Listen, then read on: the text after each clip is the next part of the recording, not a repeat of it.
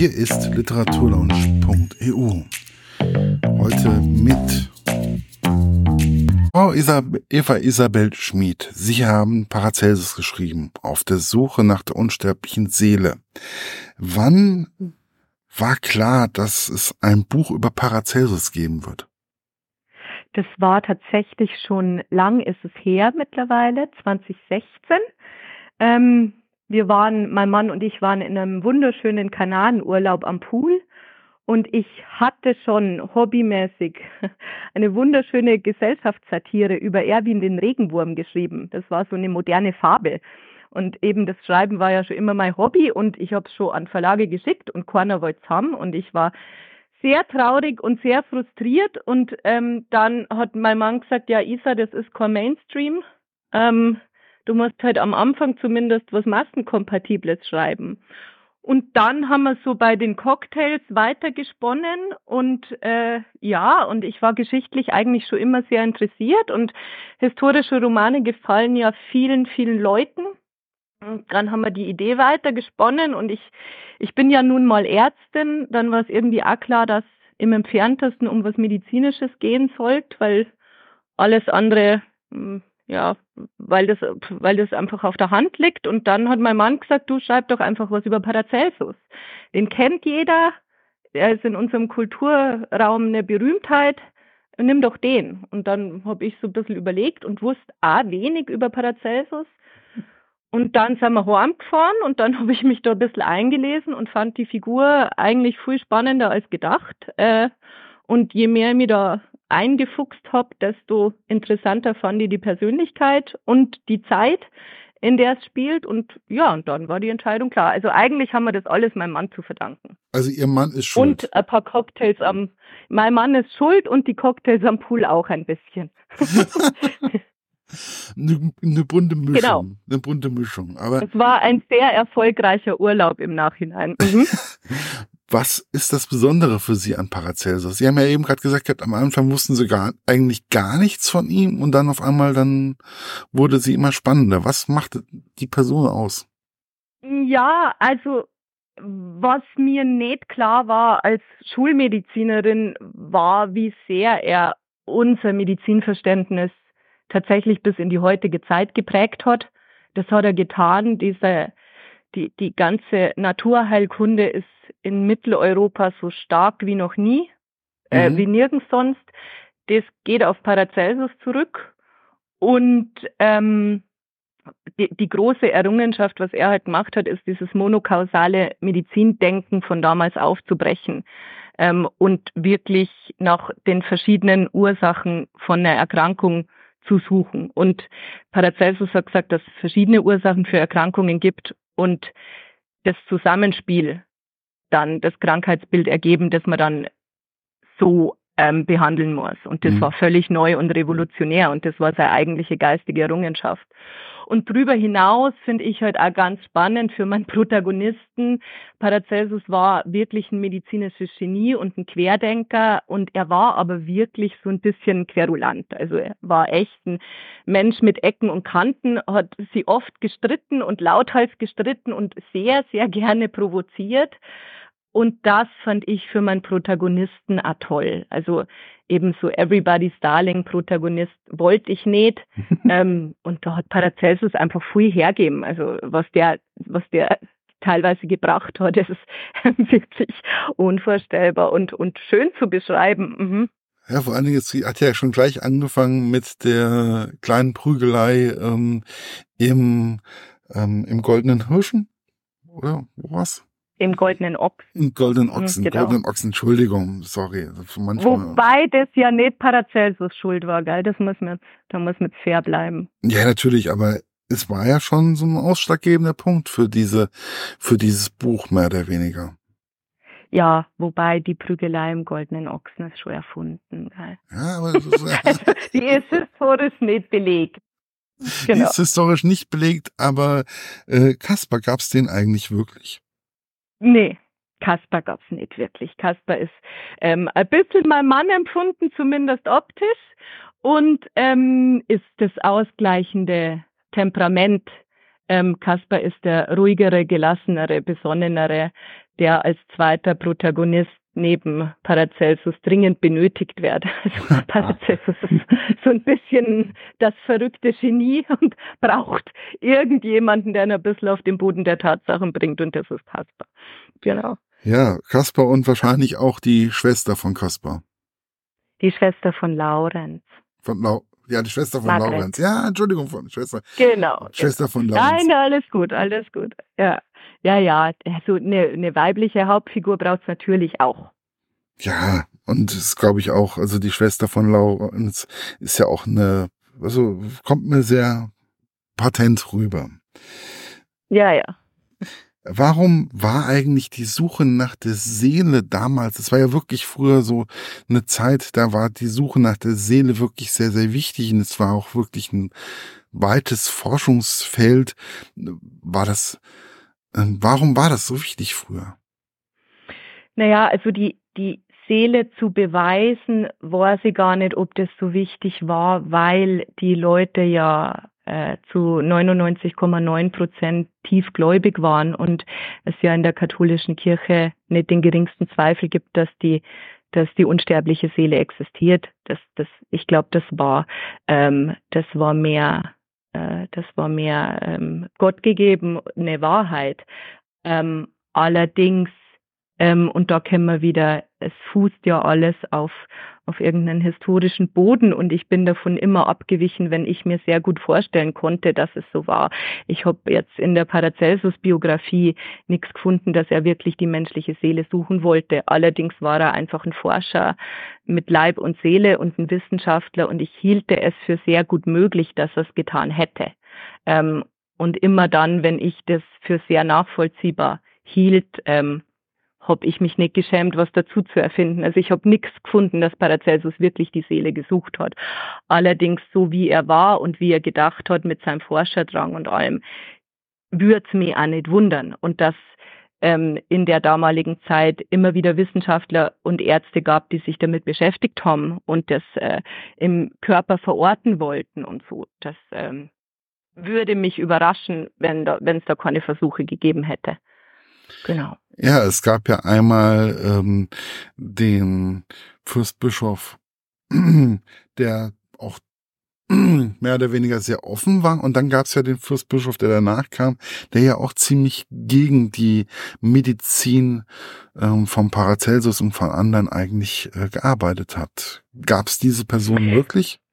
Also die zwei Bischöfe gab es wirklich und was auch stimmt, war, der erste ist der Bischof von Uttenheim gewesen und das war historisch tatsächlich so, also geil, ich bin keine Historikerin, das ist alles nur, was ich mir angelesen habe. Ähm, irgendein Historiker kann mir gern widersprechen, aber nach meinem Kenntnisstand war dieser Bischof von Uttenheim tatsächlich ein sehr friedvoller Reformer, der diese drohende Katastrophe der Reformation kommen gesehen hat und versucht hat, die katholische Kirche von innen heraus zu, zu erneuern, damit eben das nur abgewendet werden kann. Ich meine, man redet heutzutage, ja, Reformation, wir haben das alle hingenommen. Damals war das eine Erschütterung für alle. Oder also das ist, das ist eine Riesenrevolution. Das kann man sich heutzutage nicht mehr vorstellen. Der wollte das abwenden und wollte ähm, Reformen anstreben, ist aber gescheitert und dann tatsächlich aus Frust darüber zurückgetreten. Und dann kam Bischof von Gundelsheim. Ähm, wie grausam der jetzt tatsächlich war, weiß ich nicht. Ähm, aber was, äh, dann kam eben die Reformation und im Zuge der Reformation wurde er dann aus Basel vertrieben. Das war historisch so. Ja, also ich komme ja hier aus einer Luthergegend. Bei uns war ja auch die Reformation ähm, relativ erfolgreich im Dreißigjährigen Krieg und dass es da andere Spaltungen gab, mehr oder weniger, das wusste ich zum Beispiel vor dem Buch Paracelsus eigentlich gar nicht. Also ich wusste über den Zingerle überhaupt nichts. Zingerle war das mhm. doch. Äh, Zwingerl. Zwingli. Zwingli, genau. Zwingli. Zwingli. Ähm, Zwingli. Mhm. Ähm, da wusste ich überhaupt nichts. Der war mir eigentlich total unbekannt und das kam erst mh, hm, während der der Zeit, wo ich das Buch gelesen habe. Sehr schön, schauen. Mhm. Ähm, wie wichtig ist Zwingli auch heute noch in der Schweiz oder ist er immer noch greifbar oder diese Revolution oder nennen wir es mal Revolution, ist es immer noch greifbar in, in der Schweiz? Also Huldrych Zwingli ist in Zürich äh, natürlich schon jemand, oder? Also äh, in, in, Zürich wird er immer noch hoch verehrt und, und ist präsent. Ähm, und er war einfach äh, der Vorreiter der äh, Reformation in der deutschsprachigen Schweiz.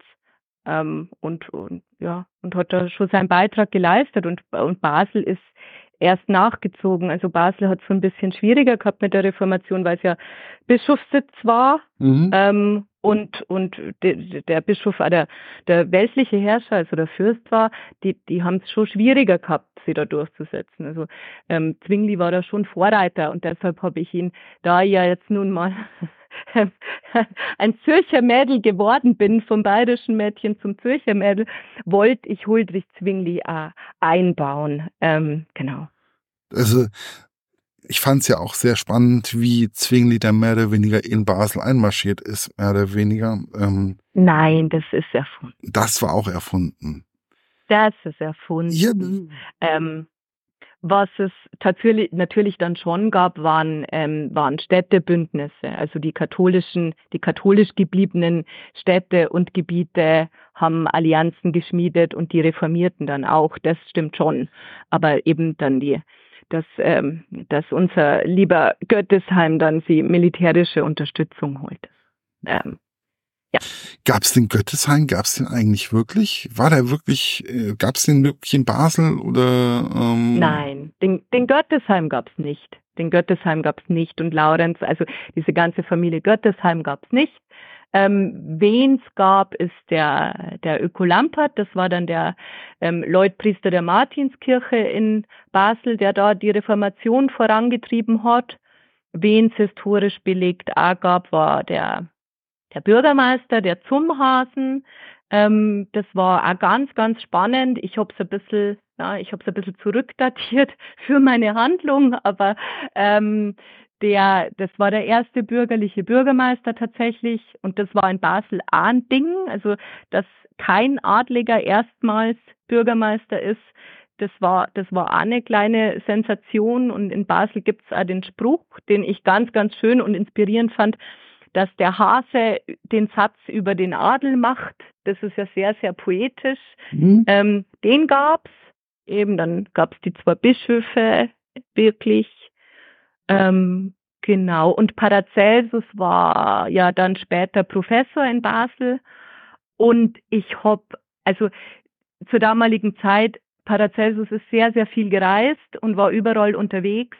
Und sämtliche Stationen seines Lebens weiß man nicht. Also ein paar sind gesichert, ähm, Straßburg zum Beispiel oder Salzburg ähm, und bei ein paar mutmaßt man's. Ähm, ich habe verschiedene Quellen gelesen. Also ich habe zwei verschiedene Quellen gelesen, dass er vor seiner Professur schon eine kurze Zeit in Basel war und da studiert hat. In anderen seinen Biografien wird es nicht erwähnt. Aber eben, das hat mir gereicht, um Basel als, als, ähm, als, äh, äh als Stadt auszuwählen, genau, als Spielort. Dann gab es ja den ähm, Dämonen, mehr oder weniger Astaroth. Astaroth, ist das richtig? ja, das ist richtig. Äh, gibt's diesen Dämonen da, diesen phönizischen Dämonen da, phönizisch? Ja, tatsächlich, schauen's. Ja, sehr wichtig, phönizisch stimmt. Ja, also den gibt es oder gab es, also gibt's immer nur. Ich fand's, also das Buch hat ja drei Handlungsstränge. Mhm. Erstens so ein bisschen Reformation, Geschichte, dann der medizinische Handlungsstrang und dann Mystik. Diese Kombi wollte ich haben, weil ich das ganz ausgewogen finde und und auch sehr spannend. Und für diesen mystischen Handlungsstrang habe ich mir diese Göttin Astarte oder den Dämon Astaroth ausgewählt, weil weil das auch ganz spannend ist, weil man sie da nicht so richtig geeinigt hat. Also äh, die Göttin Astarte ist eine westsemitische Himmelskönigin, mhm. die auch in der äh, tatsächlich in der Bibel erwähnt wird. Also das Volk Israel äh, und Astarte äh, werden erwähnt und ähm, da wird halt als die Göttin der Weisheit und Wahrheit und Fruchtbarkeit erwähnt und ihr männliches Pendant, mit dem sie sie aber dann den Körper teilt, äh, ganz abgefahren, ist der Dämon Astaroth. Das ist die männliche Form. Und der hat wiederum die, die, die Fähigkeit, alle, der weiß alle Geheimnisse und, und kann die enthüllen. Und deshalb habe ich diese Figur genommen, weil, so wie ich das verstanden habe, also ich bin weder Theologin noch Historikerin, aber gab es eben diesen Astarte-Kult ganz stark oder gibt es den? Und das war natürlich dann ähm, im Zuge des Monotheismus so ein bisschen Dorn im Auge. Und dann hat man Astarte zu dem Dämon Astaroth abqualifiziert und geschrieben, ähm, sie wurde aus dem Himmelreich verbannt. Keiner weiß warum so genau. Und ja, und das fand ich so ganz spannend, weil damit eben gespielt wird, wie böse diese überirdische Gestalt dann wirklich ist. Also Paracelsus sagt ja dann immer, sie ist die Göttin der Wahrheit. Richtig. Und Kaspar oder wem es auch immer nicht in Kram passt, sagt halt dann, sie ist ein Dämon. Und es wird halt, es bleibt halt so ein bisschen unklar dann bis zum Schluss, wie gefährlich äh, dieses Spiel mit, mit dieser vermeintlichen Teufelin oder einfach äh, Göttin der Weisheit wirklich ist. Deshalb fand ich so ein bisschen gut für mich zu benutzen. Aber ich finde das einfach irgendwo, weil das, die Suche nach der Seele ist ja auch etwas Mystisches. Das ist ja eine Sache, die die katholische Kirche ja auch ein bisschen teilweise propagiert hat und teilweise auch abgelehnt hat. So habe ich das mal irgendwann mitbekommen. Ähm, man soll mich bitte nicht ans Kreuz nageln jetzt oder so. Das ist kurz vor Weihnachten, da ist sowieso Kreuzigung, ist erst Ostern, also noch, ich habe noch Zeit. ähm, und aber das ist ja sowieso, die katholische Kirche hat ja teilweise mal so, mal so sich ähm, geäußert. Ähm, und das ist ja dann bei dem Buch das Ganze ein bisschen mystisch zu mit einem Dämon, den ich so nie, ich hatte nie davon gehört. Also mhm. Ähm, der war also ich auch nicht, gell? Bevor ich das Buch geschrieben habe, war mir das Aquabegriff. Mhm. Ja, aber wie kommt man denn auf so einen Dämon? Wie, wie fällt denn so also eine Person? ich habe ähm, ich habe also ich habe mal eben ich habe mal für für Paracelsus und dieses Mittelalter habe ich mal schon Bücher gekauft also Paracelsus Biografien Mittelalterbücher und für den Rest also sowohl für den historischen Handlungsstrang als auch für diese Astaroth-Sache habe ich mir einfach die Finger wund gegoogelt. Also ich meine, das Internet ist ein unglaublicher Schatz. Man findet da wahnsinnig viel. Man muss halt nur aufpassen, dass das dann auch seriöse Quellen sind und nicht jeden Quatsch glauben. Ähm, ich habe es dann immer so gemacht, wenn ich in zwei, drei verschiedene dasselbe gelesen habe, dann habe ich es irgendwann schon glaubt. Und dann habe ich einfach nach einer passenden Figur oder nach einer Lösung für diesen mystischen Handlungsstrang angefangen zu suchen und irgendwann, deshalb hat es ja auch so lange dauert und deshalb steckt ja da so viel Arbeit und Liebe drin, irgendwann bin ich dann auf das gestoßen. Und dann eben, und wenn man das Richtige gefunden hat, spürt man es. also wenn man vor dem Computer sitzt und sich so richtig über eine Information freut, dann ist die richtige, die man verwenden kann. Genau. Gab es dann auch solche Bruderschaften da ähm, mit diesem mit dem roten Gürtel und so? Das ist ja dann auch also gibt's bestimmt, oder? Aber äh, das ist auch frei erfunden. Also auch mal ein bisschen frei erfunden, das Ganze. Oder man kann sich. Also das, das Problem ist ja einfach bei den ganzen historischen Romanen und auch bei diesem historischen Roman, man kann sich mir das vorstellen, deswegen frage ich so viel nach. Ähm, man kann sich diese Person, die sie beschrieben haben, kann man sich sehr gut vorstellen, dass sie auch wirklich so gelebt haben oder dass es auch wirklich so abgelaufen ist. Eben, also und ich finde, das ist die Kunst. Also ich finde, ein historischer Roman oder irgendein Fantasy-Roman ist dann gut geschrieben, wenn der Leser nimmer unterscheiden kann, was ist jetzt wirklich die Geschichte und was ist und wo, wo fließt es in die Fantasie über. Genau das wollte ich. Ähm, und ich habe, also die Rückmeldungen, die ich bekomme, sind ja wirklich wunderbar und ganz toll und freut mich sehr und sehr, sehr ehrend. Also die sind sehr, sehr, sehr positiv, positiver als ich je gedacht hätte. Was immer wieder kommt, ist ein, ähm, der Wunsch nach einem Verzeichnis, wer jetzt wirklich gelebt hat und wie das jetzt wirklich war und was dann erfunden ist. Und ich, ähm, ich konnte es mal mit Pieper besprechen, wenn dann die neue Auflage kommt, aber eigentlich, ich finde es ich find's anders. Ich finde es gerade das Faszinierende oder das Schöne, wenn man es eben nimmer weiß. Dann ist es gut gelungen. Ähm, ja. und ebenso ist es bei allen Handlungssträngen. Also die, der historische Handlungsstrang ist aufwendig recherchiert. Ich habe sehr, sehr viel über die Geschichte gelernt und mir auch in die mittelalterliche Medizin sehr, sehr aufwendig belesen. Ähm, und eben Astaroth Astarte habe ich äh, nicht frei erfunden. Also das gibt es schon. Aber eben, ich finde, wenn dann der Leser am Schluss nimmer weiß, gibt es jetzt den Roten Orden dann auch oder nicht? Oder was war mit Jakob Göppelsheim? Wenn man das nicht unterscheiden kann, dann finde ich, habe ich meinen Job gut gemacht. Wann kam es denn eigentlich zu, wenn wir schon den Jakob von Göttesheim nennen, ähm, war, wann kam die Idee von Jakob von Göttesheim und warum ist es gerade ein Jude geworden?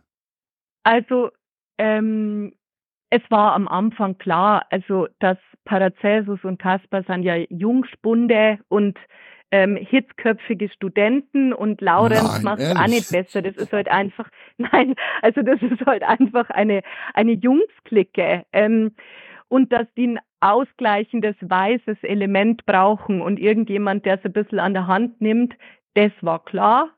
Ähm, und dass der dann Jude ist, ist am Anfang eigentlich entstanden, weil es ja äh, die, die Juden auch im Mittelalter nicht immer ganz so einfach gehabt haben. Und ich wollte am Anfang eigentlich seine Eigenleistung unterstreichen, was er sich alles erarbeitet hat, trotz suboptimaler Bedingungen. Ähm, Im ersten Band wird es ja so ein bisschen nur erwähnt, im zweiten Band wird das dann noch sehr, sehr wichtig. Genau. Also es ist ja, das ist ja einfach immer dieses, ich, ich fand halt einfach jede Person, die ich da gelesen habe, ich habe dann mal, mal den gegoogelt und den gegoogelt und den gab's dann auch wirklich und den gab's wirklich und dann stand ich da und ich so, was ist jetzt hier Fantasie und was ist jetzt hier Realität? Bitte Aufklärung.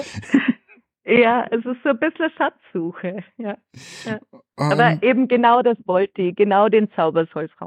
Und das ist halt einfach, ähm, das, das ist unwahrscheinlich spannend und es ist unwahrscheinlich, es wird mit jeder Seite, die zum Schluss kommt, wird's immer mehr zum Page-Turner. Also es, das ist und man, man also ich habe auf jeden Fall einiges mitgenommen, was vorher, ich habe Paracelsus halt einfach gekannt, ja gut, okay, ich kannte hier die, ähm, die Paracelsus-Schule für, ähm, ja, und mehr kannte ich nicht.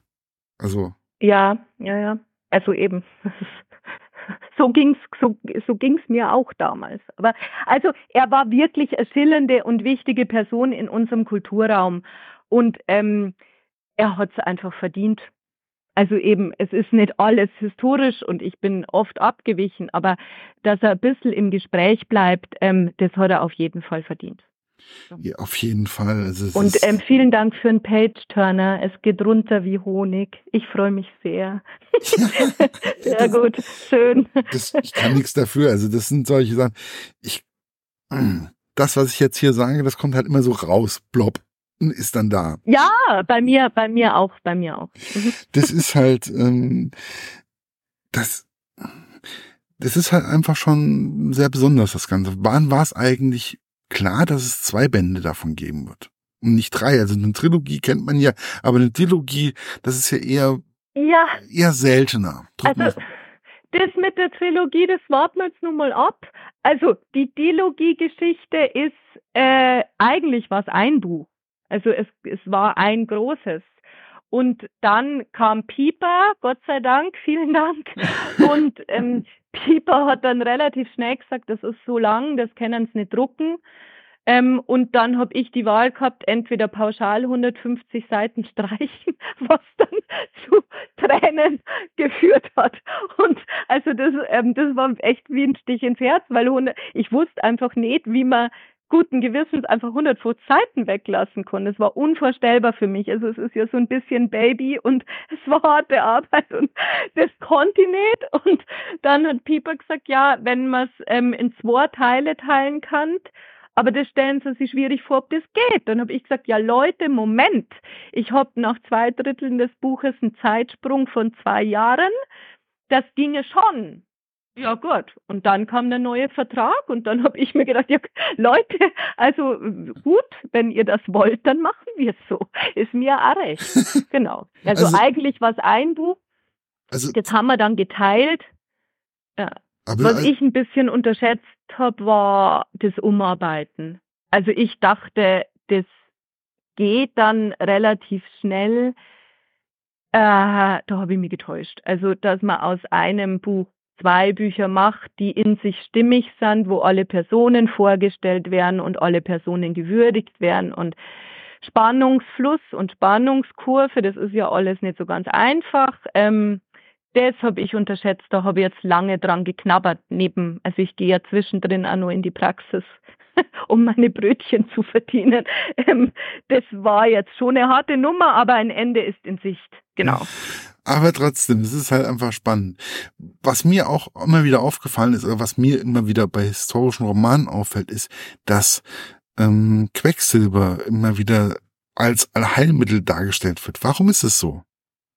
Das Quecksilber, Sie waren kurz weg, als Heilmittel? Mhm, genau. Ähm, ja, also das wundert mich tatsächlich auch, weil ich eigentlich das ja als hochgiftig eingeschätzt. Ähm, aber offensichtlich, da bin ich auch in meiner Paracelsus-Recherche drauf gestoßen, haben die das benutzt als, als Medikament, unter anderem zum Treiben des Hahns. Also Paracelsus kannte, kannte das und hat es als Medikament verwendet. Ja, hat mich auch erstaunt, hätte ich mir nicht gedacht. Und dann habe ich weiter gegoogelt und es ist einfach ein Diuretikum, also ein, ein harntreibendes Mittel, das bekannt ist, hätte ich jetzt als Ärztin nicht gewusst.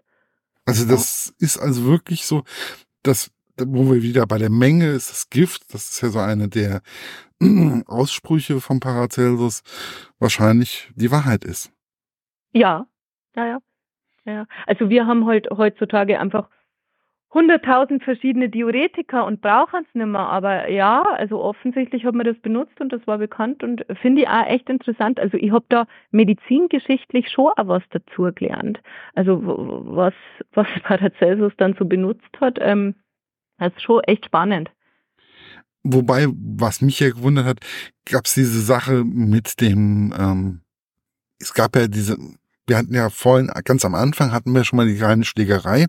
Und da gab es ja auch diesen Fall, dass da eine Münze mehr oder weniger eingeschlagen worden ist.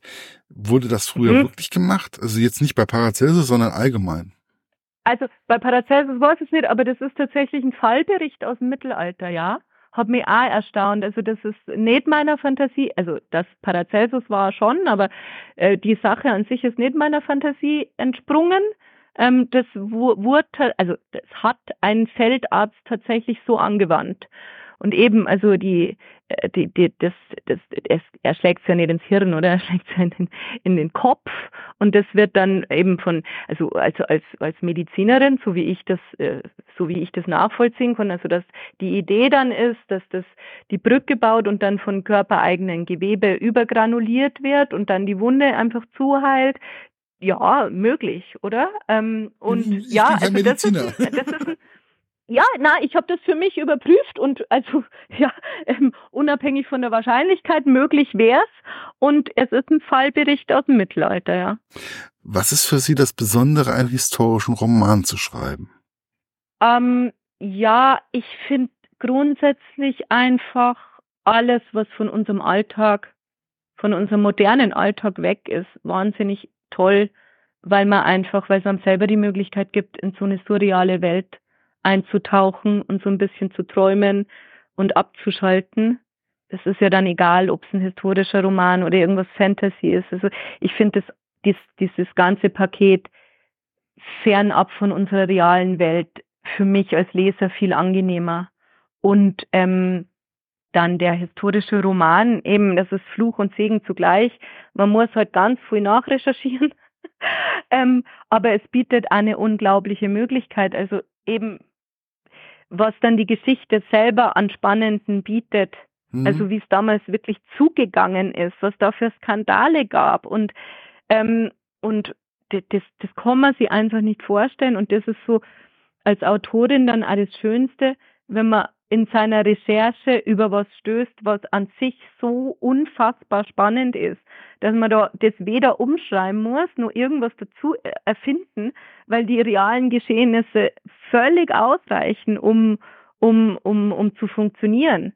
Also ich habe jetzt gerade an Band 2, das ist halt jetzt aktueller, und der Spoiler, die Anita reist ja Paracelsus dann durch Europa Und ich habe mich zu jeder Region und Stadt so ein bisschen belesen, um, um die ersten Sätze. Und dann bin ich auf Wien gestoßen und wollte eigentlich ein medizinisches Kapitel schreiben. Und dann war aber die, also die Wiener Geschichte zu der Zeit reißt einem vom Hocker. Ich muss da nichts, ähm, die habe ich aufgeschrieben und ich muss da nicht recht viel mehr. Das ist an sich so toll und spannend da muss man nichts mehr hinzufügen. Das ist toll. Also da hat die Geschichte wirklich das Kapitel geschrieben. Und das ist, das ist wirklich, das ist dann immer so ein Schatz, den man findet. Also das sind wirklich Glücksmomente. Es ist super. Mhm. Wie ist es eigentlich jetzt, wenn man als neuer Autor mit ähm, dem Piper Verlag oder mit einem Lektorat zusammenarbeitet? Wie ist es eigentlich für Sie? Ähm, ja, zuerst mal, also es fängt ja nicht mit dem Verlag an, gell? Es fängt ja an mit der Suche nach einem Literaturagenten. Mhm. Das ist ja die erste Hürde, die man nehmen muss. Und ich eben als Erstlingsautor kennt einem niemand und ich hatte auch keine Connections und Beziehungen. Das heißt, die Chancen sind, egal was für Buch man geschrieben hat, schlecht. da habe ich ein paar O geschrieben. Ähm, und ja, natürlich kann man da absagen, ist eh klar die Idee, also da muss man sich echt zusammenreißen, einer reicht.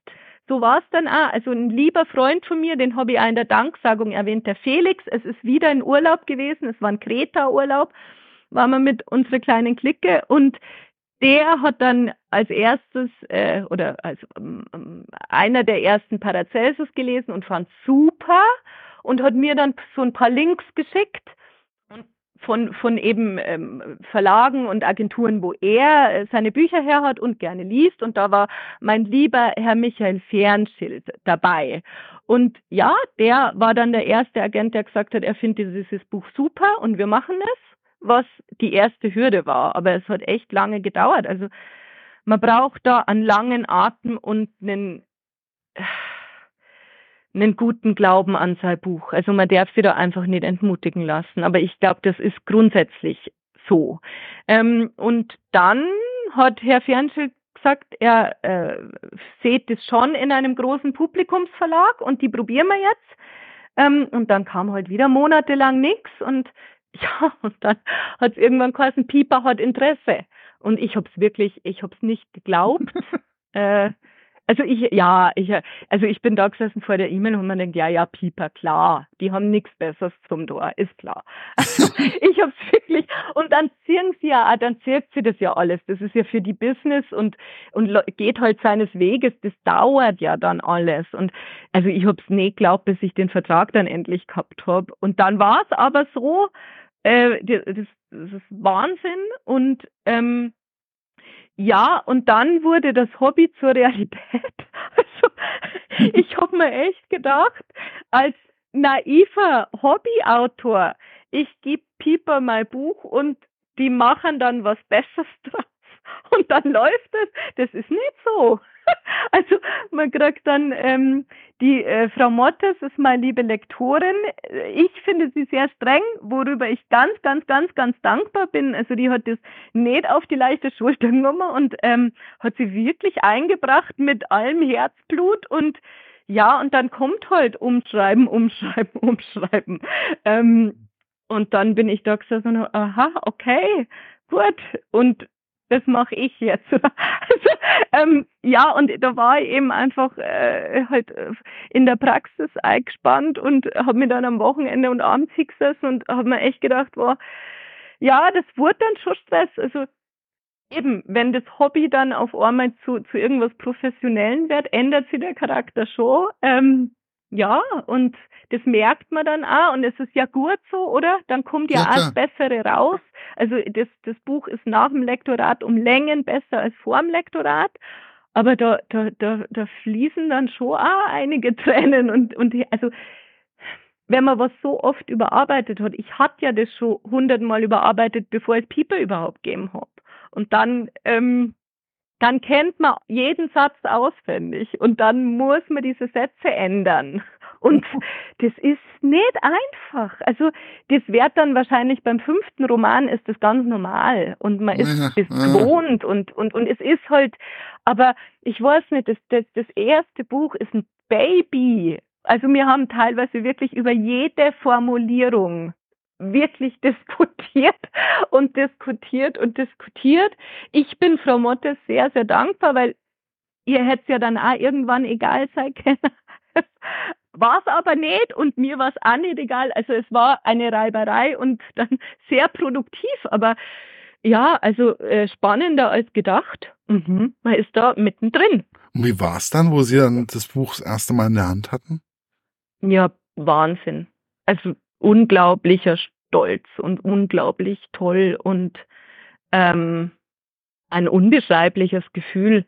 Also es ist, es ist, es ist ein Baby. Also eben erstens hat es vier Jahre dauert mit dem, mit dem Verlag suchen und, und Agenten suchen und neben der Arbeit recherchieren und neben der Arbeit schreiben. Und es war jetzt ja kein 0815 Buch. Also es, es vier Jahre sind irgendwie eine lange Zeit, wenn man auf was hinarbeitet.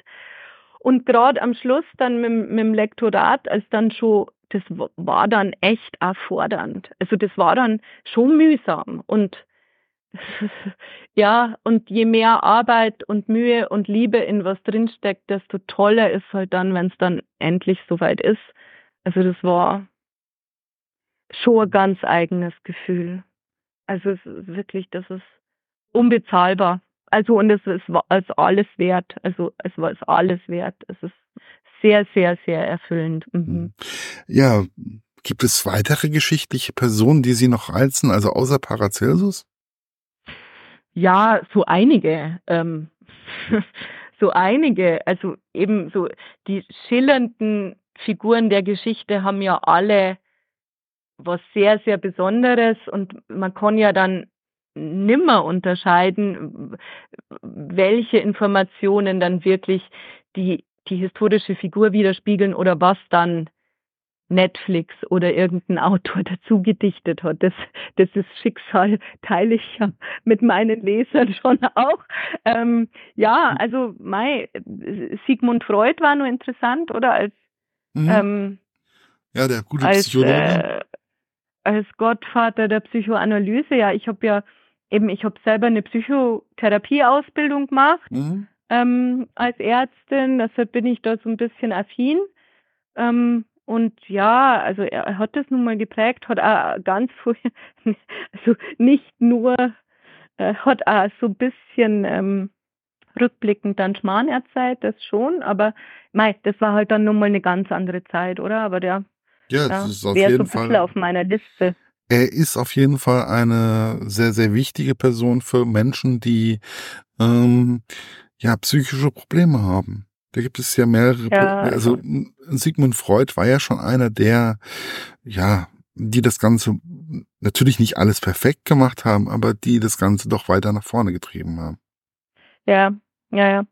Und genauso wie Paracelsus zum Beispiel auch die Medizin weiter nach vorne getrieben hat. Und da gibt es so viele, es gibt in der deutschen oder in der deutschsprachigen Geschichte, es gibt bestimmt etliche Menschen, die wichtig waren, die wir überhaupt nicht mehr auf dem Schirm haben. Also eben, und das finde ich dann so ein bisschen schade, ähm, dass das dann irgendwie so ein bisschen in Vergessenheit gerät. Und dann finde ich es auch völlig legitim, dass man so ein bisschen Fiktion mit den historischen Gegebenheiten mischt. Ich finde dafür, dass sie die Leute dann wieder dafür interessieren, ähm, ist das schon ein legitimes Mittel. Ähm, und ja, also äh, es, es an Protagonisten würde es nicht fehlen.